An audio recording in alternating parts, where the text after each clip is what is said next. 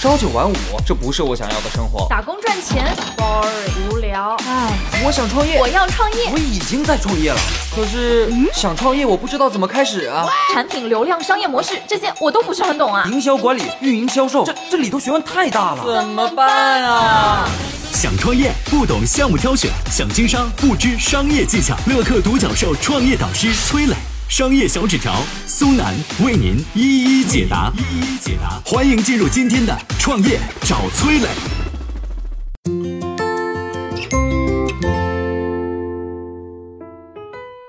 为什么说伊利蒙牛的崛起离不开一家生产包装的公司？利乐究竟是怎么推动中国乳制品行业发展的？它又是靠什么样的商业模式赚钱的？有请崔磊，有请崔磊。你知道自己每天喝的牛奶包装都是谁生产的吗？我告诉你啊，是一家叫做利乐的公司。这家公司有多厉害啊？可以说中国乳制品行业的发展就是利乐推动的。蒙牛、伊利能够做到今天的规模，离不开利乐。你可能觉得蒙牛、伊利很赚钱，但是给他们提供包装的利乐才是背后最大的赢家。因为对于这些牛奶企业来说，一盒牛奶的生产成本，利乐包装要占掉百分之四十。早在二零一二年，利乐的全球收入超过了八百七十五亿人民币，其中三分之一的收入都来源于中国。你看啊，我们每一天都在接触它的产品，但是对于这家企业却很陌生。赚大钱，别人还不知道你，这才是闷声发大财的最高境界。下面啊，我就来跟大家讲讲利乐的故事。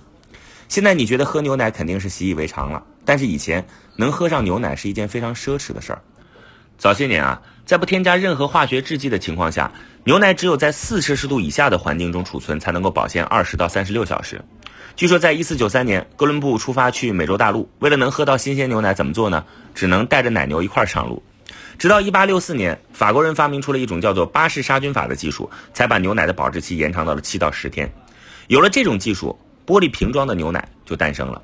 但是这种牛奶还是只能短距离运输，所以在以前呢，各个城市都有自己的牛奶厂。我们记得小时候啊，家里订的牛奶就是玻璃瓶的，有专门的送奶工送上门。等到一九六一年，瑞典有一个叫做鲁宾劳辛的人，发明出世界上第一台无菌牛奶灌装机。紧接着，他就创立了日后大名鼎鼎的利乐公司。利乐的灌装机配合超高温灭菌技术，牛奶在一百三十七到一百四十二摄氏度环境当中加热二到三秒，随后瞬间冷却，在密封环境当中直接包装进铝制品的塑料包装。这种技术让牛奶即便是在正常的环境当中也能保存六个月，而且和玻璃瓶装的牛奶相比啊，这种塑料包装运输不容易受损，成本大大降低。你看，利乐通过技术创新，才让牛奶可以运输到成百上千公里以外的地方，牛奶业才有可能出现大品牌、大企业，地方性的牛奶、玻璃瓶儿的牛奶才逐渐消失了。实际上，任何行业里的大品牌，基本都是在整个供应链环节当中找到了提升的空间。比如，全球最大的家居品牌宜家，它当年能够崛起，不是因为它的产品设计好、体验好，而是因为宜家的家居可以拆开来，运输的时候能够压扁，拿回家之后可以自己组装。这就大大降低了运输成本，避免了家居的损耗，提高了库存和配件供应的效率。再比如说小龙虾，因为冷链技术的发展，才能红遍大江南北；周黑鸭因为研发出了充氮气的锁鲜装技术，才能扩展到全国。很多产业变化的背后，真正推动力都是这些技术因素。那创业者呢，需要时刻关注本行业的技术发展动态。一旦发现有技术能大大推动行业进步，你能比竞争对手提前使用，就可能走上了发展的快车道，甩开竞争对手。那利乐是怎么打开中国市场的呢？它又是如何推动中国乳制品行业发展的呢？下面我们有请商业小纸条。嗨，大家好，我是崔磊。下拉手机屏幕，在节目简介里有我的个人微信号。朋友圈我会分享创业思考、商业观察，以及和支付宝、抖音等巨头合作的创业好项目，欢迎您来交流。我们的创业平台乐客独角兽已经汇聚了三万多名各行各业的创业者，欢迎您来寻找资源。有请商业小纸条，请商业小纸条。为什么说蒙牛、伊利能有今天，离不开利乐的帮助呢？为什么说说中国乳制品行业是利乐推动的呢？我们来说说利乐是怎么打开中国市场的。一九九三年，利乐进入中国大陆开展业务，但是它的设备特别昂贵，一台机器要卖几百万。那些乳制品企业呢，这个初期啊很难买得起，怎么办呢？于是这个利乐呢，在付款的模式上进行了创新。乳制品企业不用一次性买断设备，它只要在一开始支付百分之二十的钱就行了，这就极大降低了购买的门槛，刺激了这个利乐灌装机设备的销售。另外百分之八十的钱该怎么办呢？在以后的四年，只要企业每年订购一定量的利乐包装材料，剩余的设备款就不用还了。就这样呢，利乐成功打开了中国市场。首先是伊利使用了利乐的设备，迅速把牛奶卖到了全国各地，从地方性的牛奶企业成长为中国乳业巨头。紧接着呢，利乐又把设备以非常低的价格卖给了这个蒙牛啊，又把蒙牛扶植成为乳业巨头。再后来呢，利乐干脆不靠卖设备赚钱了，而是把它送给那些乳业、果汁、凉茶等等需要包装设备的企业，让他们免费使用。那么利乐靠什么赚钱呢？靠包装材料啊、耗材啊赚钱。这相当于是利乐免费提供枪支，但是弹药必须从利乐购买。有媒体呢就把利乐称之为是乳业呃战场背后的军火商。不管你是伊利、蒙牛、光明打得多厉害，我照样能赚钱。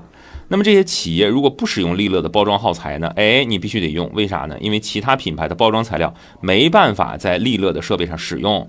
那么更换设备呢，成本太高了。现在的牛奶灌装机设备已经涨价到上千万一台啊！如果更换全部的设备，企业你这不说破产吧，你这成本代价太高了，没办法。那中国的乳制品企业呢，只能继续使用利乐的包装材料，源源不断的为利乐创造利润。更重要的是，利乐还把国外的零售管理方案输出给中国的乳制品企业，帮助企业制定市场营销规划，打造分销渠道网络，在培训公司员工啊。而且利乐还为乳制品企业提供一种自动化的管理系统，这种软件能实现产品的追溯，不管消费者买到牛奶有什么问题，都能利用系统从源头的奶牛到成品的整个生产过程全部查一遍，从而找到问题所在。这太省心了，是不是？当然，利乐不是在做公益了，他是想把中国的乳制品行业做大，因为喝牛奶的人多了，利乐包装耗材使用量自然会增多。利乐呢，把自己和客户之间的利益紧紧绑定，从而长期稳定的从客户身上源源不断的赚钱。同时呢，也给竞争对手设置越来越高的竞争壁垒，让竞争对手找不到进攻的办法。你看啊，好的商业模式是什么呢？它商业模式就是一生一世的模式啊。什么叫一生一世呢？对应的就是一生一次啊。当你卖产品时，是开启了一种持续合作、互利共赢的大门，还是每卖出一个产品就关上了一扇合作的？窗户，你的客户是几年才买一次产品，还是持续反复的购买？利乐这种模式呢，类似于吉利的剃须刀，典型的剃刀加刀片的模式啊。即便说剃刀价卖的很便宜，甚至剃刀价我白送你，但是你刀片你得找我买啊。刀片利润高就可以了，是吧？因为刀片是还可以持续使用啊，所以利润会越来越高。这就是能够持续的去赚钱的模式。而且利乐还把自己的利益和合作伙伴紧紧绑在一起，这样竞争对手只能是。着急上火，看着利乐挣钱，这就是利乐最强大的地方。我曾经呢跟很多创业者沟通过，发现创业者最大的痛点就是缺少资源、缺少链接。于是呢，我们创立了创业者社群“乐客独角兽”，现在啊已经有三万多人了。有人在这找到了创业机会，找到了客户、渠道商、投资人。下拉手机屏幕，在节目简介里边有我的个人微信号，我在社群等你。